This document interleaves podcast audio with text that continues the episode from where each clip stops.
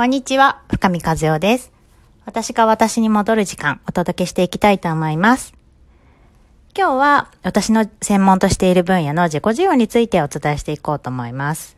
さっきね、同じテーマで収録したら、もうすごい長くなっちゃって、このラジオトークって12分がマックスなんですよ。なんですが、それより過ぎてしまったので、2つに分けようとしま、思います。まずはね、えっ、と、1つ目は私が自己需要と出会ったきっかけをお伝えして、で、次で自己需要の内容についてお話ししようかなと思っています。で、まず私が自己需要に出会ったことについてお伝えしようかなと思っているんですけれども、まあその前に自己需要って何かっていうことだけさらっと伝えていきますね。詳しいのは次の回でお伝えします。自己需要って簡単に言うと自分を大切にするやり方。自分を大切にするっていうことだし、自分の全てを受け入れるっていうことだし、ありのままの私に OK を出すっていうことでもあるし、ありのままの私を受け入れるっていうことでもあると思うんですね。で、えー、自己否定と自己需要と自己肯定感っていうのを、まあ皆さんも聞いたことがあるかなと思うんですけど、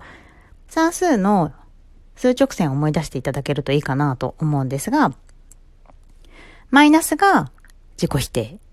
ゼロが自己需要、プラスが自己肯定だと思ってみてください。で、マイナスの自己肯自己否定は、こんな私ダメだとか、こんな私いる意味ないとか、もっと違う人になりたいみたいに、まあ常に自分にダメ出ししてるっていう感じですよね。で、自己需要っていうのは、あ、この私でいいか。まあもうこの私がいいね。この私でししょうがないみたいな感じで、まあその今の自分をまるっと認めるっていう感じです。あ、そういうね、マイナスのところもあるよ、みたいな感じ。で、プラスの自己肯定は、あ、私素晴らしい、やっぱり素敵だ、みたいな感じですね。で、人は、あの、自己否定から自己肯定に行きたくなるわけですよ。マイナスからプラスにね。こんな私ダメって思っている自分から、私ってやっぱ素晴らしいでしょみたいな自信満々な自分になりたいわけですよ。だから、マイナスからプラスに振り切りたいんですが、まあさ、振り切るとさ、あの、重しと一緒で、やっぱりこう、揺り戻しがありますよね。で、揺り戻しがあると、あ、まだできなかった。みたいになっちゃうと思うんですよね。で、ここは段階を踏んで、こう、自分で階段をこう登っていくとしたら、まあ、自己需要っていうそのね、自分、そのマイナスの自分からゼロの自分に一旦通るというか、そのゼゼロの自分になるというか、そこからプラスを積み重ねていくっていうことがね、実は大事なことなんですよね。マイナスの上には何を重ねてもやっぱりマイナスになってしまうし、その前にまずゼロに戻すっていうことがね、すごい実は大事だったりするんですよね。その自分を大切にする、自分を愛する、ありのままの私を認める。それがね、自己需要になります。で、私が自己需要に出会ったきっかけなんですが、まあ私の生い立ちからちょっと話させてもらうと、茨城県での、あの生まれまして、私が2歳の時に弟が生まれて、4歳の時に妹が生まれていて、で、私は、もう4歳で3人兄弟の長女だったわけですよね。その時からもうお姉ちゃんを多分求められてたんでしょうね。もしくは自分がお姉ちゃんになんなきゃって思ったんでしょうね。家でもお姉ちゃんらしくしてましたし、まあ外でもこうお姉ちゃんらしくすることが多かったなと思っています。で、学生時代とかって、あのー勉強とか努力すれば、頑張れば、点数上がったりとかするじゃないですか。で私、運動はね、全然できなかったんですけど、そういうあの、勉強系だったら、なんとか勉強すれば、点数は取れたんですよね。で、望みの学校に、まあ、行けたりとかして。で、看護師にもともとなりたかったから、看護師にもなれて。おー、なんか今まで自分の努力さえすれば、まあ、なんとか自分の欲しいもの、自分の得たいものは手に入るんだなって思ったんですよね。で、看護師をしながら、結婚して子供が生まれるんですよ。でね、結婚して子供が生まれると、自分で一人こう頑張って、あの、努力して、なんとかしてきたけれど、これに相手ができるとですね、どうにもこうにも、こうコントロールできないというか、自分の手に負えない相手っていうのができるわけですよね。で夫はやっぱ同じ人間だし、大人、同じ大人だし。まあ、言っても言っても、なんか心が通じ合わないっていうことがありましたし、娘に関しては、まあ、赤ちゃんなので言葉は初めは通じないじゃないですか。で、あのー、大きくなってきてね、ちょっとこう、おむつトレーニングとかしても、言ったからといって、今日おむつ外すよって言って、じゃあ明日からトイレねって言った瞬間にできるわけじゃないんですよ、おむつトレーニングとかね。なのに、もうせっかちな私は、で、プラス、その、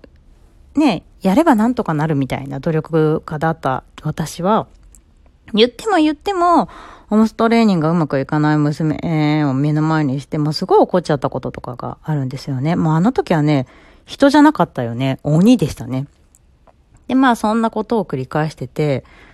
あで、まあ子育てとか夫婦ってこんなもんなのかと思っていたんですよね。当時、あの、怒りのコントロール方法とか、女の子の育て方とか、そういう本はね、ほんとよく読んでたなと思っています。で、子供が大きくなって、あの、なんとなく家族3人で、なんとなく暮らせてはいたんですよ。なんだけど、ずっと心の中が満たされなくてね。まあ、周りから見たら子供もいて、夫もいて、で、私もなんとなく仕事で看護師のパートとかもしてて、まあ普通ですよね。普通。ほんと普通。なんだけど、毎日イライラしてたんですよね。なんか毎日満たされない。で、なんでだろう、なんでだろう、なんでだろうって思ってた時に、まあいろいろこう検索とかしていた時に、本屋さんでね、たまたまジンさんの本を見かけたわけですよ。で、ジンさんの本を見かけて、あ、その本のタイトルが、めんどくさい女から卒業する方法だったかなもうここに書いてある本の女性って私しかいないじゃんと思って、あ、やばいやばいと思って。で、すごい気になったんだけど、その本なんか買えなくて、で、あの本の裏側ってさ、なんかその著者の、なんかこう、いろいろ書いてあるじゃないですか。で、そこでブログがやってらっしゃるっていうことでブログ読んだり、あと、ナイナイアンサーに当時出られてたので、あ、出てるっていうことで会いに行ったりと、あの、テレビを見たりして、で、その後初級、上級、マスターコースって受けて、今カウンセラーをやってるんですね。で、マスターコースを出たんですけど、あの、どうしても私ね、やっぱり他の誰かになりたいっていう思いが全く消えなかったんですよね。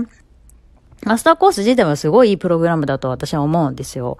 ただ、そのマスターコースの中でも私は人の目を気にしてしまったし、そこの中でもなんかどう見られるんだろうっていうところがあって、なんか自分の身をね、委ねられなかったんですよね。要は自分の仮面を剥がせなかったんですよ。それはまあ自分の問題ですよね。それがあって、あのー、なんか卒業してみんなが楽しくそうにしているし、あ、マスターコースも最高だったとかって言っているのを見ていて、あれ、なんで私、みんなはすごいって言ってるのに、まだこう、誰々さんみたいになりたいとか、なんかあの人羨ましいって言ってんだろう、みたいな感じでね、さらにうつうつとしてきちゃったんですね。ああ、で、まずいな、まずいなーって思って。でなんでこんなに私はこう自分のことをね、あのー、受け入れてあげられないんだろうって思っていた時に、まあネットでその時自己需要の講座をやってたのが松丸先生だったんですよ。で、その時に YouTube で、引き寄せのハッピーちゃんと松丸先生の動画っていうのが上がってて、で、それをこう1時間ちょいくらいあるんですけど、見た時に、あ、この、この先生の話聞きに行こうって思ったんですよね。で、この先生の話を聞いて、聞いたらなんかなんとかなる気がする、みたいに思って、その先生を調べて、で、会いに行って、で、先生に自己需要の講座をやってくださいってお願いをして、やってもらったのがきっかけで、そこから自己需要っていうのを教えていただいたんです。